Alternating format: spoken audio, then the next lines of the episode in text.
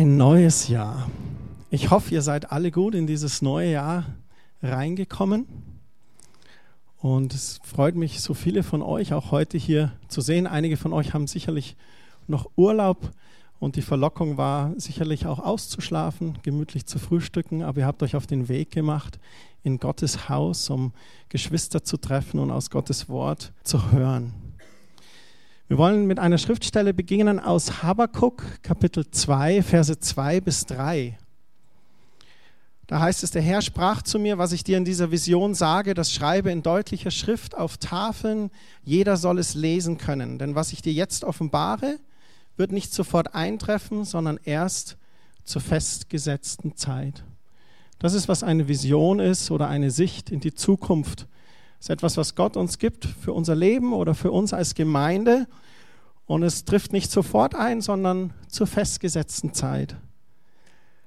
Und dann spricht der Herr hier, es wird sich ganz bestimmt erfüllen, darauf kannst du dich verlassen.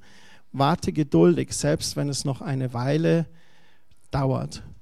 Und Kerstin und ich wollten von unserem Herzen heute Morgen mitteilen, was unsere Sicht und Vision für uns als Gemeinschaft, für uns als Familie Gottes für das kommende Jahr ist. Und wir wollten es deutlich aufschreiben und jeder soll die Möglichkeit haben, es zu hören und auch damit zu rennen.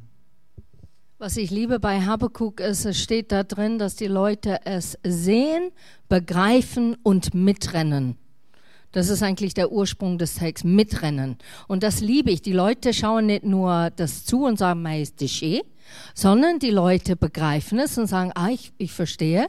Und dann rennen die sogar los mit die Gruppe selber. Und das ist, was ich so bildlich super vorstelle von einer Vision, der Gemeinde hat. Eine Vision ist natürlich aus unserer Epheser 4 und Johannes 7, aber davon sprechen wir heute Morgen nicht. Wir sprechen über, was ist der Vision für 2015? Was möchte Gott wirklich in unsere Mitte machen? Unsere Aufforderung an euch heute Morgen ist eigentlich, sag ja zu diesem Jahr. Wenn es einen Titel gibt für heute Morgen, dann ist es Sag Ja zu diesem Jahr.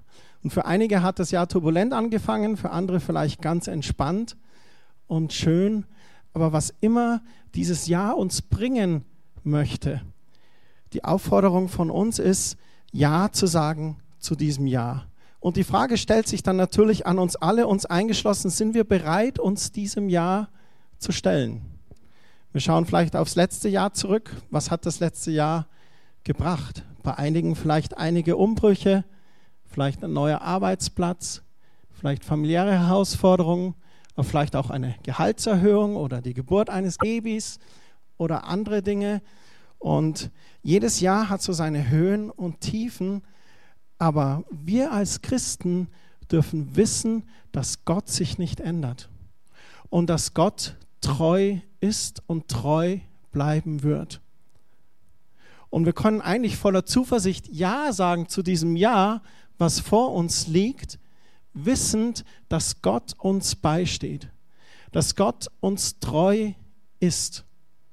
Früher war das so, dass die Leute interviewt wurden im Fernsehen und haben gesagt, okay, was sind deine Absichten oder Vorsätze für neun Jahr? Und die Leute, ja, mehr abnehmen und gesunde Essen und mehr Zeit mit Freundeskreis verbringen und weniger arbeiten, aber trotzdem viel mehr Geld haben und was er lauter solche tolle Ideen. Und was ich merke, ist, da ist echt der Wandel in Menschens Einstellung, wenn du Leute fragst, jetzt, was sind deine Vorsätze oder hast du Vorsätze? Dann sagen die, nee, die funktionieren eh nicht. Und merke ich jetzt, dass die Leute in so einen Modus kommen, wo die sagen, na, es bringt so oder so nichts, fange ich ja nicht an. Spreche ich das gar nicht aus. Nur wir werden nicht heute äh, der Gruppe, der abnehmen möchte und ich weiß nicht, was alle für so Herzenswünsche jeder einzeln vielleicht trägt, sondern wir sind die Gruppe, die sagt, nicht meine Vorsätze deine Vorsätze, Jesus? Was sind deine Vorsätze?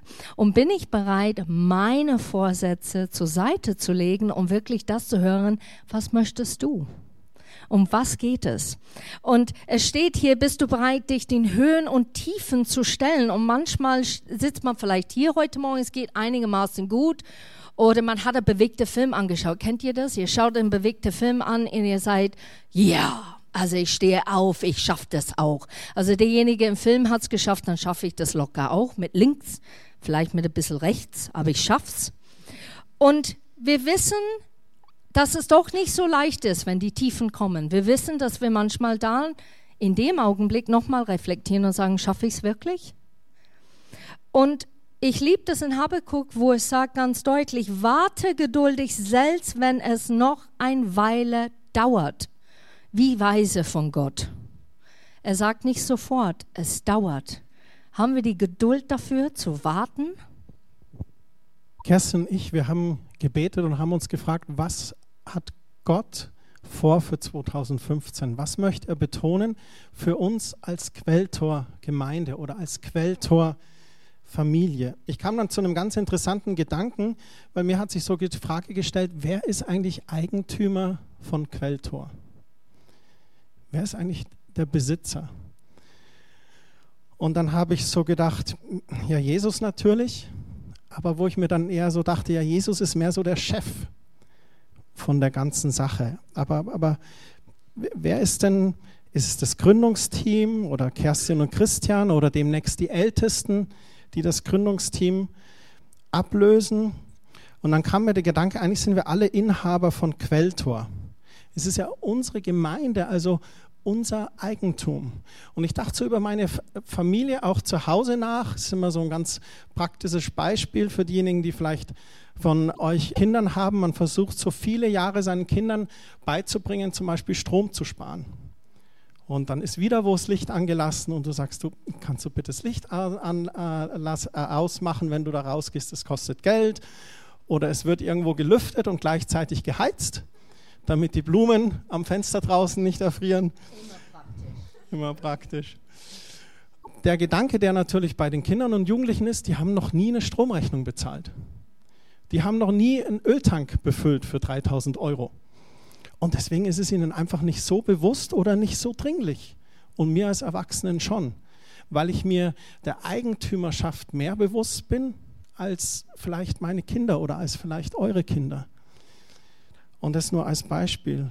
Und ich finde, Eigentum bringt Verantwortung. Und da hat Gott uns drei Punkte gegeben, die wir heute mit euch teilen möchten ich finde es immer so köstlich. Du siehst in der Familie, wie die Aufstellung ist. Ne?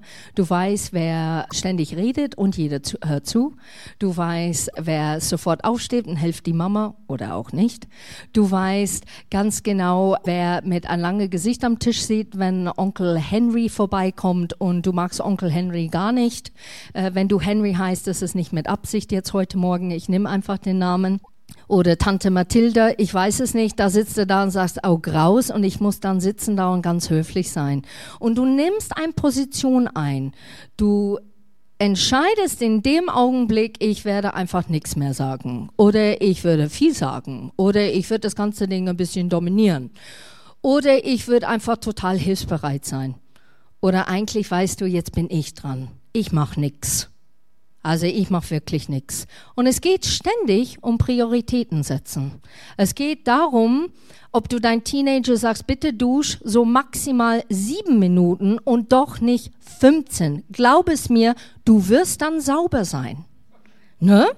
Auch mit Haare. Oder du entscheidest dich, einfach Prioritäten zu setzen. Ziehe ich mich in der Vordergrund oder lasse ich dass es wirklich eine Familieaktivität wird, was ich tue, ein Ausflug oder vielleicht Weihnachten, wo man zusammenkommt. Und das ist sehr wichtig im Zusammenhang mit Quelltor. Ja, es ist unser Eigentum, aber was sind die Prioritäten, dass du setzt, wenn du hier reinkommst? Alle Beispiele aus der Familie sind natürlich frei erfunden und haben nichts mit unseren Töchtern zu tun. Eigentum bringt Verantwortung. Und der erste Punkt, den wir uns gedacht haben, ist unser Gebet. Und wir möchten eine Stelle aus Jakobus vorlesen, aus Kapitel 4, Vers 1. Die soll euch zu Beginn nicht irritieren, okay? Wir werden die Stelle auslegen und erklären. Da heißt es, Jakobus 4, Vers 1, wieso gibt es denn bei euch so viele Kämpfe und Streitigkeiten? Kommt nicht alles daher, dass ihr euren Leidenschaften und Trieben nicht widerstehen könnt? Ihr wollt alles haben und werdet nichts bekommen. Ihr seid voller Neid und tödlichem Hass, doch gewinnen werdet ihr dadurch nichts.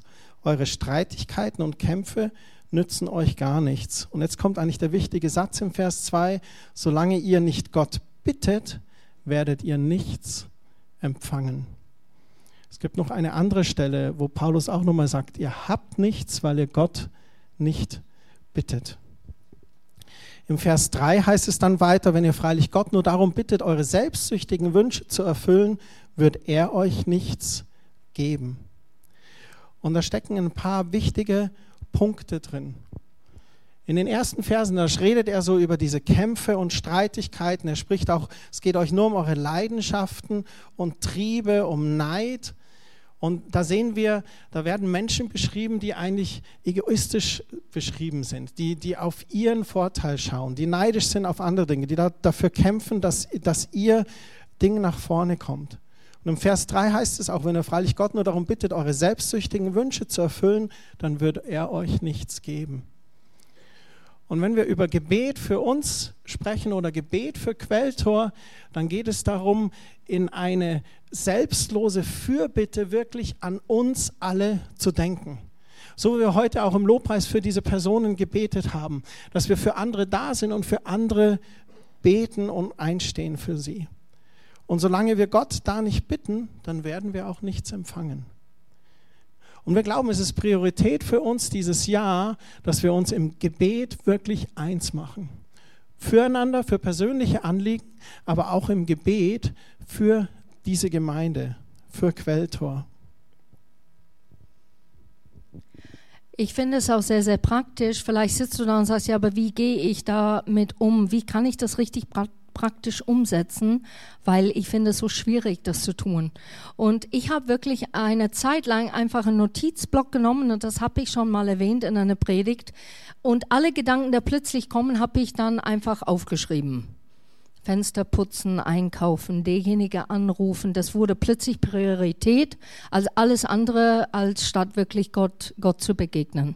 Meine Herzenswünsche, die total ähm, ganz, ganz wichtig sind, wo ich denke, okay, das sind wirklich Nummer eins Gebete und die sind dringend und die sind mir so wichtig und liegen mir so am Herzen. Und ich habe die auch aufgeschrieben, einfach aufgeschrieben. Und dann Stück für Stück kam ich dann zur Ruhe und ich habe einfach entschlossen, okay Gott, um was geht es? Was möchtest du? Und ich habe gesagt, Herr, die sind meine Wünsche, die sind meine Sehnsüchte, die habe ich jetzt aufgeschrieben, einfach damit es zur Seite ist. Und jetzt möchte ich ganz bewusst mich da sein für dich und deine Wünsche, Gott. Was sind deine Wünsche? Was, was bewegt dein Herz jetzt gerade? Und wo du siehst, jetzt wäre es echt wichtig, dass Leute dafür beten. Und wenn du das anfängst zu machen, und ich rede nicht von Stunden, ich rede von erstmal nehme Minuten des Tages, dann kommst du in eine Gewohnheit rein. Und wir wissen, wir sind Gewohnheitsleute, nicht? Wir machen Dinge und wenn wir die Gewohnheit drin haben, immer früh aufzustehen, ich brauche immer erstmal meine Tasse Kaffee, dann ist es eine Gewohnheit, dass wir ungern abgeben wollen. Aber so ist es genau ganz praktisch gesehen auch im Gebet. Wir müssen lernen, Sachen von Gott zu nehmen und es zu uns zu machen, damit es eine Gewohnheit wird und damit wir Gott reinlassen können. Bei Gebet geht es auch darum, dass wir in eine Tiefe kommen in diesem Dialog mit Gott. Ich bin mir sicher, wir alle beten. Und ich packe mich da auch selber an der Nase, weil ich mich selber immer wieder erwische, wie ich so früh morgens meine tägliche Liste mache. Ich danke dir für Schutz und Bewahrung der Familie. Bitte dich, Heiliger Geist, dass du mich führst und leitest. Bete für Quelltor, dass du bei jedem Einzelnen bist, ihn bewahrst und beschützt. Und dann geht es auf in den Tag. Aber im Gebet mit Gott zu sein und von ihm zu hören, da braucht es dieses Sitzen und Warten auch. Gebet ist kein Monolog, wo ich meine Liste an Gott abgebe. Und da hat Gebet auch seine verschiedenen Stadien. Wenn wir beten oder im Beginn unseres Gebetslebens, da beten wir für unsere Dinge. Da danken wir Gott, dass er uns gefunden hat oder wir ihn gefunden haben. Wir bitten für die Dinge, die uns am Herzen liegen. Und je länger wir mit Gott gehen, dann fangen wir auf einmal an, auch für andere Anliegen zu beten. Und wir gehen in die Fürbitte für andere mit rein. Und je tiefer und je weiter wir gehen in unserem Gebetsleben, kommen wir irgendwann an den Punkt, wo wir fertig sind mit unseren privaten Anliegen, fertig sind mit den Anliegen für andere und an diesen Punkt kommen, wo wir still werden und wo Gott sprechen kann und wo wir einfach sagen können, Herr, was gibt es noch, was liegt auf deinem Herzen, wo du möchtest, wofür ich bete. Und wir da in eine Tiefe des Gebets und einen Dialog mit dem Vater reinkommen, was einfach wunderbar ist. Und die Frage ist, sind wir bereit, das zu geben? Wir wollen da euch echt ermutigen, auch zu beten in diesem Jahr für euch, eure Familien, auch für euer Eigentum, aber auch euer Eigentum, eure Gemeinde Quelltor. Es ist ja momentan auch einfach schön. Also wir haben es echt genossen. Ich war am Heiligabend Gottesdienst total baff, als wir da im Novotel waren und wir mussten Stühle reinschleppen, weil wir über 150 Personen waren an Heiligabend. Das war echt äh, der Hammer. Und es ist auch heute Morgen einfach so schön hier zu sein und ähm, Schade, dass die Heizung nicht perfekt funktioniert heute Morgen, aber wir sind im Lobpreis, wir treffen uns, wir hören aus Gottes Wort, wir sind in Gemeinschaft, wir trinken nachher was Leckeres. Aber da besteht auch eine Gefahr, dass wir da jetzt bequem werden oder sitzen bleiben wollen. Und das wollen wir aber nicht. Wir wollen uns weiterentwickeln und dazu braucht es auch Gebet. Ich möchte nicht die nächsten zehn Jahre hier oben im grünen Saal im Bauzentrum bleiben. Wir wollen nach vorne schauen und auch nach vorne gehen. Und ihr kennt mich, ich bin jetzt nicht so das Alpha-Tier oder der wilde Visionär, der gleich irgendwo was um die nächste Ecke kaufen möchte. Darum geht es gar nicht. Aber es geht darum, dass wir nicht stehen bleiben, sondern nach vorne schauen. Und das muss sich auch in unserem Herzen bewegen und muss auch in unserem Gebet sein. Wir wünschen uns zum Beispiel ähm, seit längerem schon, dass wir einen zweiten Gruppenraum für die Schulkinder dazu mieten können. Momentan ist es einfach noch nicht möglich oder irgendwann eigene Räume zu haben, wo man die Möglichkeit hat, einfach Veranstaltungen den ganzen Tag, die ganze Woche zu machen an verschiedenen Tagen. Und das sind so Dinge, wo wir uns ausstrecken wollen, auch in diesem Jahr. Und ich weiß nicht, wann der Zeitpunkt ist für eigene Mieträume, aber es bewegt sich in mir beim Herzen. Es bewegt sich bei mir seit zwölf Monaten, dass ich bete, Herr, was sind die nächsten Schritte? Weil ich weiß, es muss im Gebet vorbereitet sein, dass wir in dieses nächste Kapitel reingehen. Und dann möchten wir euch auch bitten, einfach im Gebet mit dabei zu sein, mit dran zu sein. Und schlussendlich sehnen wir uns einfach danach auch noch mehr Menschen zu erreichen mit dieser Botschaft des Evangeliums. Das ist wirklich unser Wunsch. Wenn es eins gibt, was dem Vater am Herzen liegt, dann ist es Verlorene zu erreichen. Und ich muss euch echt loben, ich bin so dankbar, dass ihr das aufgegriffen habt, dass ihr so viele im Dezember eingeladen habt. Dass so viele Familie und Verwandte auch an Heiligabend von euch gekommen sind. Wir hatten sogar Gäste aus dem Hotel, die auch an, an Heiligabend dort da waren und einfach das Evangelium gehört haben. Und am Ende des Tages geht es darum eigentlich die Räume oder dass man Menschen anstellt, für, für Dienste zu tun, das ist das eine. Aber am Ende des Tages geht es darum, dass wir die Hölle berauben wollen und den Himmel bevölkern. Und das ist unser Herz. Und da auch der Aufruf von euch einfach zum Gebet für uns als Quelltor, dass Gottes Wille hier geschieht, dass wir nicht stehen bleiben oder uns zurückentwickeln, im Gegenteil, dass wir vorangehen können und uns weiterentwickeln. Ich finde es immer so interessant, die Menschen machen zwei Dinge meistens, wir alle. Entweder meckern oder loben. Und äh, meckern tendieren wir sehr schnell zu tun. Und du merkst es, wenn du mit Leuten redest, wie geht es dir ja gut, aber negativ, ne? Und ich wünsche mir, dass wir ein Erfolg sind, die aber nicht den Band aber, sondern aber positiv umwenden. Dass wir eine äh, Leute sind, die wirklich ganz deutlich sagen, äh, du momentan geht es nicht gut, aber ich sehe, dass Gott am Arbeiten ist. Momentan bin ich gerade jetzt vielleicht ein bisschen am überlegen, was ist der nächste Schritt.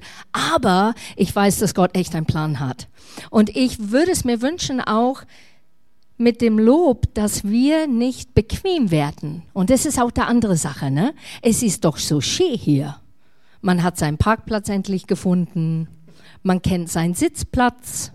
Man kennt die Leute, ist alles so schön übersichtlich. Also mehr soll es nicht werden. Ne? Man hört solche Dinge, weil es alles so schön bequem ist. Und das verstehe ich auch. Man könnte hier Jahre drin ne, so weitermachen. Nur die Frage ist, ist das mein Wunsch oder ist das Gottes Wunsch? Und ich fand, wir haben diese Bibelvers nicht auf den Leinwand, aber es steht hier Markus 9, Vers 5 und 6 und das liebe ich. Jesus nahm Petrus, Jakobus und Johannes auf den Berg. Und er sagt auf Deutsch, er wurde verklärt. Ne? Und er hat diese intensive Gespräch mit Elia und Mose. Und ich finde es so köstlich, weil Petrus, ganz typisch Mensch, oh ja, Jesus, weißt du, was wir jetzt machen? Wir werden jetzt Zelte hier aufmachen für euch drei, damit wir hier ein bisschen verweilen können. Und es steht in der Schrift, dass, dass er das gesagt hat, weil er komplett verwirrt war. Aber es ist unser Intus, wenn wir Gott begegnen, wenn wir Gott erleben, dann ist es ganz typisch, Menschen zu sagen, oh ja, da bleiben wir doch. Es ist doch hier so schön. Es ist doch so gemütlich. Also ich bin Gott begegnet hier. Also das bedeutet, dann bin ich am richtigen Ort, richtigen Platz und ich gehe nicht vorwärts, ich bleibe einfach so hier. Nur Gott sagt, du, ich, äh, ich gehe mit dir und ich zeige dir noch eine Begegnung. Und deshalb sagte Jesus einfach zu Petrus, nee, das werden wir nicht tun. Und Petrus war echt verwirrt, weil er hat gesagt, boah, da geht der Post hier ab und ich bin dabei und jetzt kann ich denen helfen. Ne? Und wir bauen ein paar Zelten und wir verweilen hier. Das ist wurscht, was die anderen da unten machen, das ist egal. Ich habe Gott erlebt. Und das ist genau, um was es geht hier auch nicht mein Wunsch, Gott, es ist so bequem, hier zu kommen. Ich kann mit der Bus schnell herkommen oder mit der U-Bahn, ist total praktisch. Oder ich kenne meine Freundeskreise in der Jugend und da sitzen wir alle in die zweite, dritte Reihe.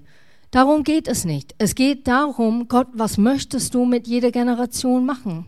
Was sind so deine Herzenwünsche? Wie möchtest du Menschen erreichen, dass die wirklich erfüllt sind, dass die glücklich sind, dass die wirklich dich noch mehr in die Tiefe gehen, als was jetzt gerade passiert?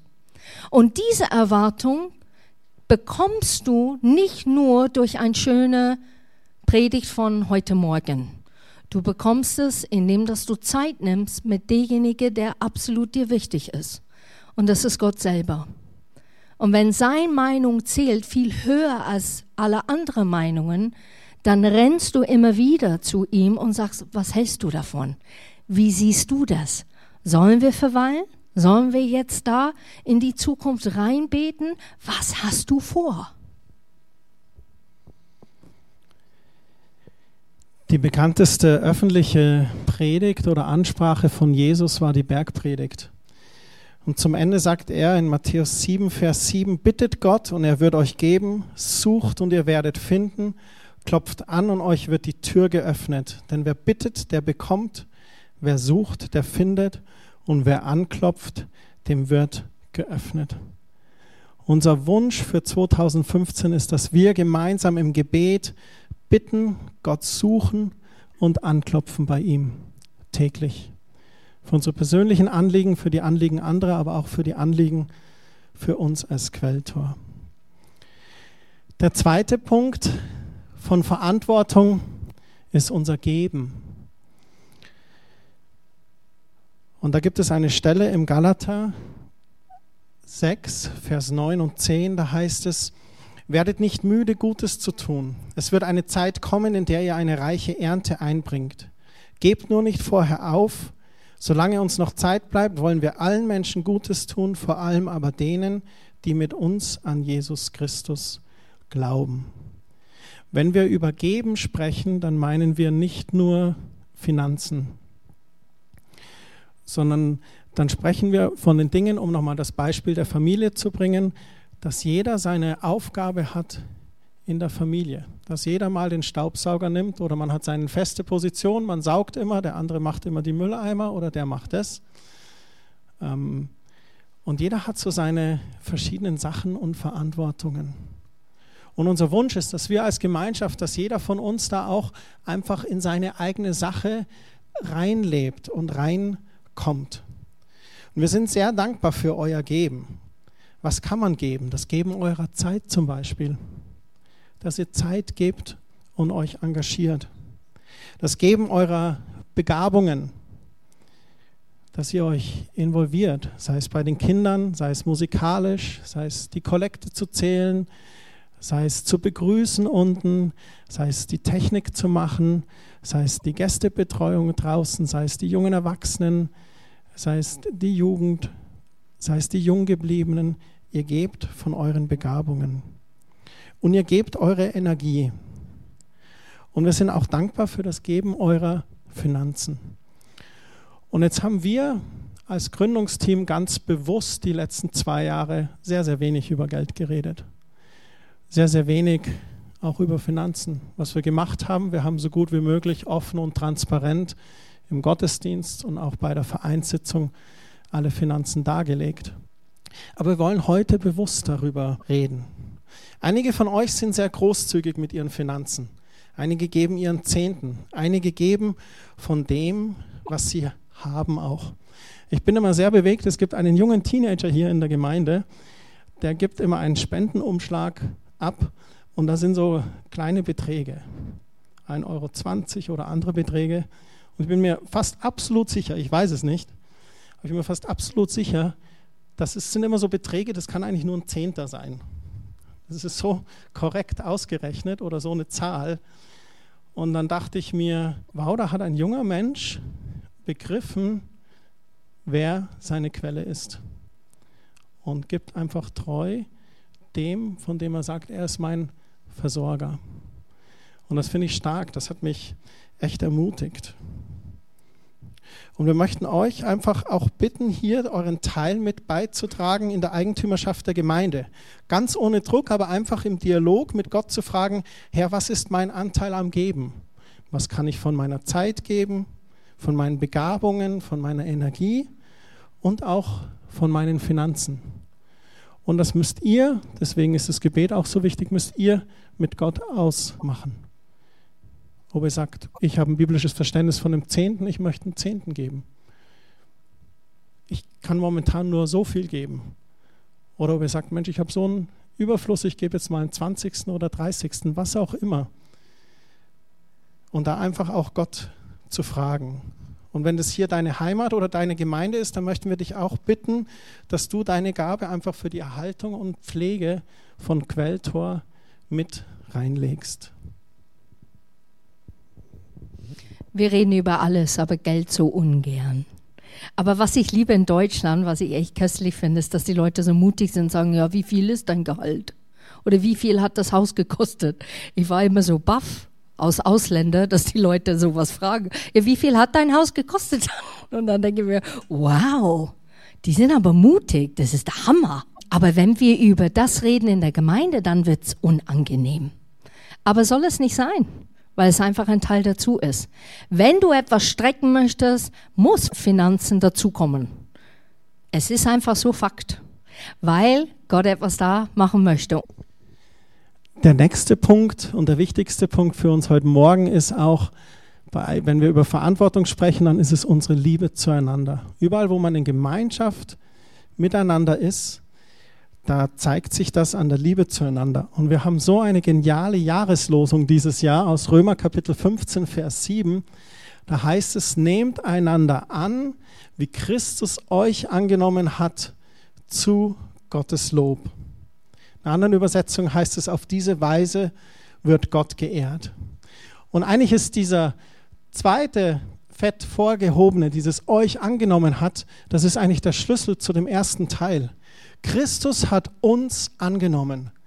Christus hat mich angenommen mit meinen Schwächen, mit meinen Fehlern, auch mit meinen Stärken, aber ich bin angenommen bei Christus. Und weil ich die Liebe Gottes erfahren habe, und dieses angenommen sein spüren darf, deswegen kann ich andere auch annehmen. Im Prozess der Jüngerschaft, da lernen wir diese Themen unseres Lebens zu verarbeiten und je mehr und länger wir in Christus sind, und verändert werden durch sein Wort, durch Gebet, durch die Gemeinschaft mit Geschwistern und durch die Kraft des Heiligen Geistes, desto mehr sind wir fähig, diese Liebe Gottes auch an andere weiterzugeben. Wir lernen einander anzunehmen, so wie Christus uns angenommen hat. Ich finde es, man kann nicht beurteilen, natürlich in einer großen Familie, was alle Leute denken oder wie die fühlen. Manche lächeln und denken ihr Teil und gehen weg und dann reden die mit jemandem und sagen, du siehst du das auch so oder interpretiere ich da was komisches oder falsch. Und ich fand es sehr, sehr mutig sogar, dass zwei Leute letztes Jahr auf mich zukamen und haben gesagt, du Kerstin, habe ich dir was getan? Ist da irgendwas zwischen uns? Und man würde vielleicht erstmal sagen, ach so, ja, aber der Bibelvers sagt, wir sollen einander annehmen. Ne? Wir sollen mit unseren Stärken, unsere Schwächen einander annehmen. Bedeutet aber längst nicht, dass wir nicht offen miteinander sein sollen. Und ich finde das sehr mutig und sehr ehrlich und sehr offen und sehr direkt. Und ich finde, wir müssen lernen auch, genau dieser Punkt auch, einander anzunehmen, aber auch zu sagen, was wir denken. Aber immer mit dem Motiv, und da kommt es eigentlich, weil das ist der springende Punkt. Der Herzenseinstellung ist nicht jemand endlich das zu sagen, was du immer sagen wolltest. Jemand zu verletzen, dass es denen so weh tut, sondern dein Absicht soll immer sein, ich verstehe es nicht und deshalb, ich will das Beste für diese Person und deshalb stelle ich das jetzt in Frage. Ich begreife das gerade nicht. Und das wünsche ich mir auch für Quelltor, dass wir einander annehmen mit unseren Stärken und unseren Schwächen, aber dass wir auch transparenter werden, dass wir direkter werden, offener werden. Nicht einander weh zu tun, sondern einander zu verstehen, einander zu begreifen, nicht alles zu akzeptieren und trotzdem miteinander in einen guten Umgang zu haben miteinander. Lasst uns in den ersten Johannesbrief reinschauen. In Kapitel 4 und da ein paar einzelne Verse dazu anschauen. 1. Johannesbrief, Kapitel 4, Vers 7. Da schreibt er, meine Freunde, lasst uns einander lieben, denn die Liebe kommt von Gott. Wer liebt, ist ein Kind Gottes und kennt Gott. Johannes macht nochmal hier den Zusammenhang, dass wenn wir Gott kennen und Kind Gottes sind, dass wir dann diese Liebe kennen von Gott. Und er ermutigt, lasst uns einander lieben. Denn die Liebe, die kommt von Gott. Wir haben ja diese Liebe von Gott, dann lasst uns doch die auch gegenseitig geben. Und er beschreibt dann nochmal später im Vers 10, das Einzigartige an dieser Liebe ist, nicht wir haben Gott geliebt, sondern er hat uns seine Liebe geschenkt. Wenn du herausgefordert bist, Menschen zu lieben oder anzunehmen, dann lass dich doch einfach erstmal ganz volle Kanne von Gott lieben. Geh ins Gebet, geh in Gottes Wort, such dir eine Konkordanz, schau alle Schriftstellen über Liebe oder über Vater oder komm zur jung gebliebenen Freizeit über das Vaterherz Gottes, melde dich da an. Ist übrigens nicht äh, vom Alter her begrenzt nur auf Junggebliebene. Ne? Die ganze Gemeinde ist herzlich eingeladen. Aber wir müssen diese Liebe erfahren und uns lieben lassen. Er gab uns seinen Sohn, der alle Schuld auf sich nahm, um uns von unserer Schuld frei zu sprechen. Meine Freunde, wenn uns Gott so sehr liebt, dann müssen auch wir einander lieben. Und Johannes schreibt dann hier, wenn Gott dieses Opfer auf sich nimmt, seinen Sohn für uns zu geben, dann sagt er, meine Freunde, wenn Gott uns so sehr liebt, dass er das tut, dann müssen wir auch einander lieben. Er sagt das förmlich, als ob wir da eine gewisse Schuldigkeit haben, diese Liebe, die wir empfangen haben, durch das Opfer Jesu weiterzugeben, weiterzutragen. Im Vers 16 heißt es dann, das haben wir erkannt und wir vertrauen fest auf Gottes Liebe. Gott ist Liebe und wer in dieser Liebe bleibt, der bleibt in Gott und Gott in ihm. Der einfache Umkehrschluss wäre, wenn du in Gott bleiben möchtest und möchtest, dass Gott in dir bleibt, dann bleib in seiner Liebe. Tauch in seine Liebe ein. Bade in seiner Liebe. Nimm dir diese Zeit. Und ganz zum Schluss in Vers 19 sagt er dann, wir lieben, weil Gott uns zuerst geliebt hat. Kerstin hat es schon angesprochen. Es geht um Transparenz. Es geht um die Fähigkeit, auch mal den eigenen Stolz ein bisschen beiseite zu legen, sich zu öffnen, zu erlauben, in einem friedlichen Miteinander aufeinander zuzugehen. In diesem einander annehmen, wie Christus uns angenommen hat, da geht es auch darum, dass wir die Fähigkeit haben, dass wir uns mal was sagen lassen und Fehler eingestehen. Da geht es darum, dass wir zum Beispiel auch mal in einer Diskussion oder Auseinandersetzung einfach auf der Sachebene bleiben und liebevoll miteinander umgehen. Gemeinsam versuchen, eine Lösung zu finden, statt sich darauf zu konzentrieren, eine Schuld zuzuweisen. Ich hatte mal einen Chef, den ging es immer darum, rauszufinden, wer ist schuld. Und ich saß immer da und ich habe mir gedacht, ja klar, da, man muss ja wissen, wer schuld ist oder damit man auch weiß, wo kann man den Fehler abstellen. Aber primär, um jetzt den Kunden zu befriedigen oder das Produkt gut zu machen, geht es doch um eine Lösung. Es geht doch nicht immer um diese Schuldzuweisung und zu sagen, der andere ist schuld, Gott sei Dank, es war nicht mein Fehler. Nee, mein Herz ist eher, selbst wenn der andere schuld ist und wenn es sein Fehler war, wie kann ich dem helfen, eine Lösung zu finden? Und das ist der Unterschied zwischen Liebe und Stolz, weil Liebe sich immer ausstreckt zu dem anderen. Ich finde auch in unserer Gesellschaft, wenn du mit Leuten redest oder sag mal, du bist in ein Restaurant, das Essen ist kalt und es ist nicht schön. Dann gibst du es ab und sagst, es tut mir leid, aber ich kann das nicht essen. Es ist ungekocht oder es ist zu hart oder viel zu weich oder es ist einfach kalt. Und früher war das so, die Leute haben sich aufrichtig entschuldigt und gesagt, meine Güte, das tut mir leid. Und ich möchte es nicht verallgemeinen. Es gibt auch Lokale, die es immer noch Gott sei Dank tun.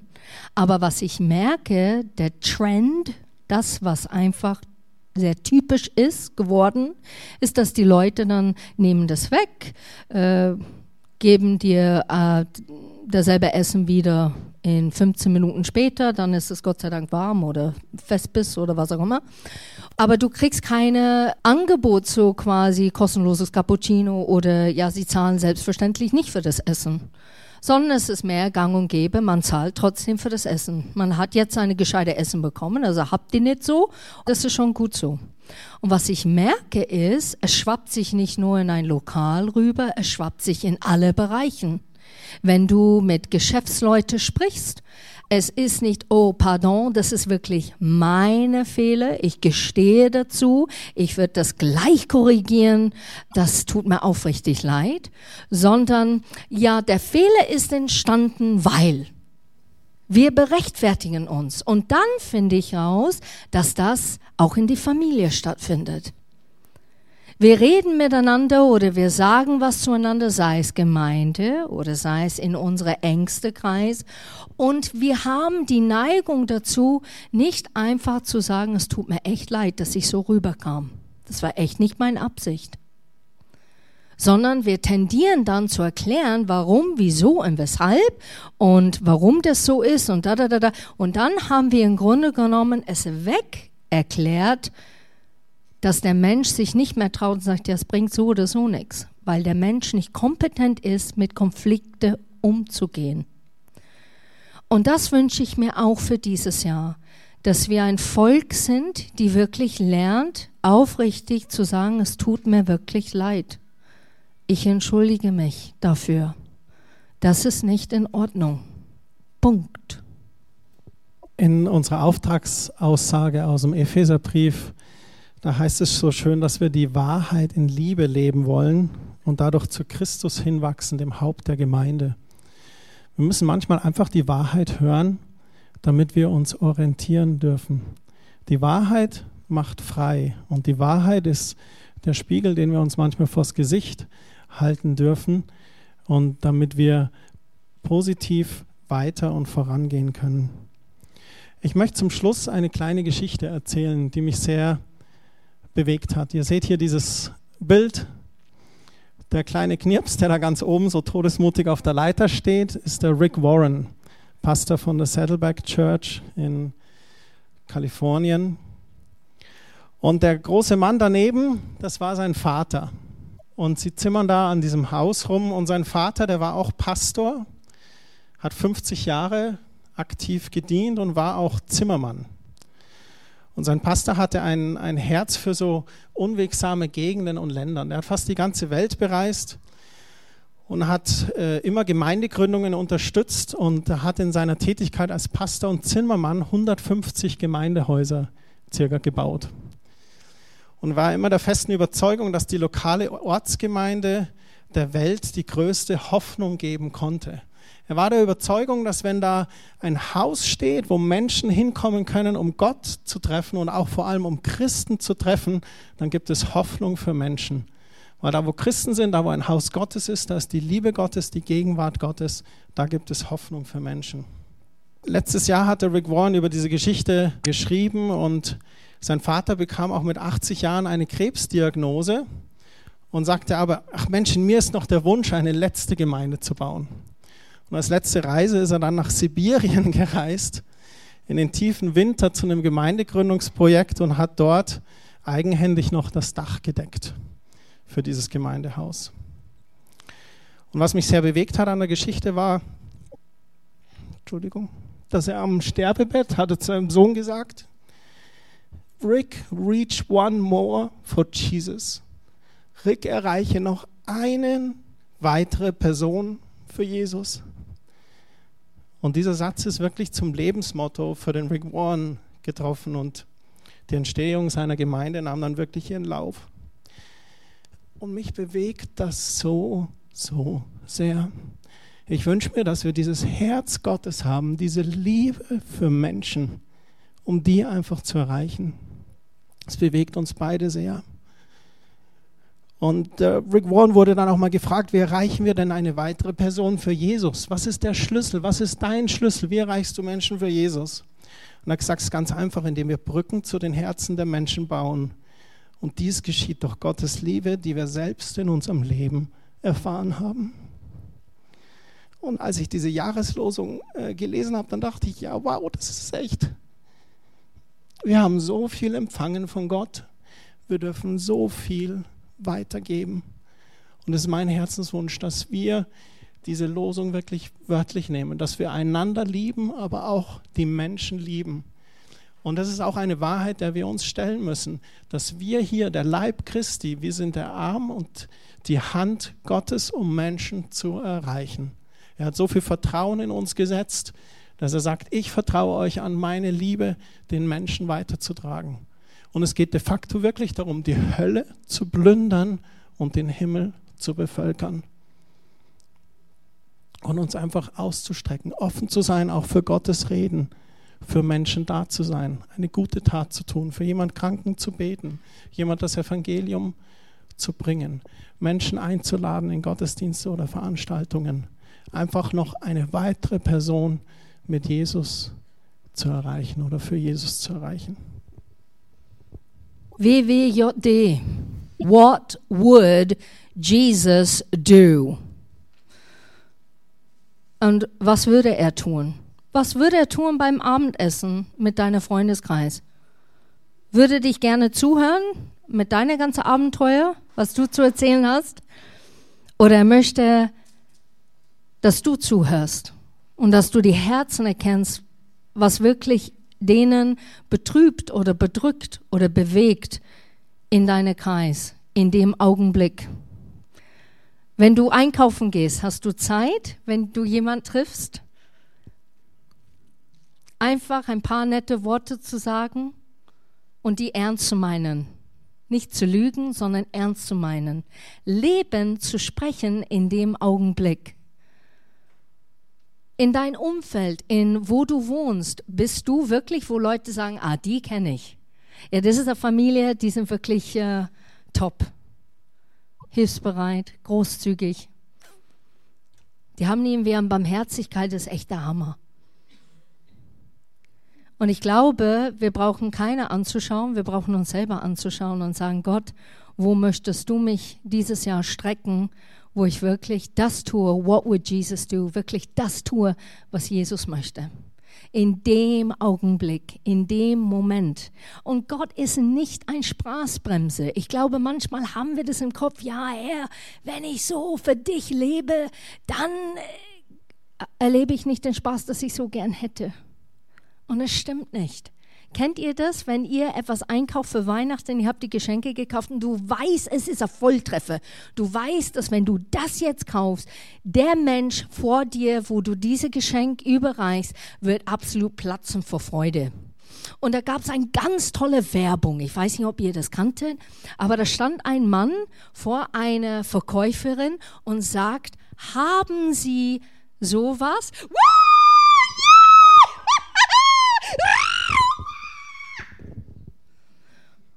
Und die Frau schaut ihn an und sagt, ja, sowas haben wir. Und dann siehst du ein anderes Bild, wo der Mann dies, die Frau überreicht und genau das passiert. Die Frau flippt völlig aus. Und ich denke mir in dem Augenblick, diese Werbung ging mir nah, weil ich habe mir gedacht, boah, ist das modern, das ist total cool. Aber nicht nur das, sondern bin ich so, wenn Menschen mich begegnen, freuen die sich oder die sagen, oh, sie kommt schon wieder, ich bin mal weg. Und das ist genau ein springender Punkt. Was ist Quelltor? Ist das Quelltor, wo Leute sagen, boah, ich habe mich wohlgefühlt. Da kann ich mich selber sein. Da gehe ich total auf, weil ich erlebe, dass Gott mich wirklich liebt, dass er mich annimmt und ich kann andere genauso annehmen. Amen. Und wir wollen diese Frage vom Beginn nochmal wiederholen. Seid ihr bereit, Gott ein Ja zu geben zu diesem Ja? Seid ihr bereit zu sagen, Gott, ich sage Ja zu diesem Ja und ich möchte, dass du mich an der Hand nimmst und da mit mir durchgehst. Wenn das euch betrifft, dann würde ich dich bitten, einfach kurz aufzustehen, auch als, als Zeichen, wenn du sagst, ja, ich gehe mit Gott durch dieses Jahr.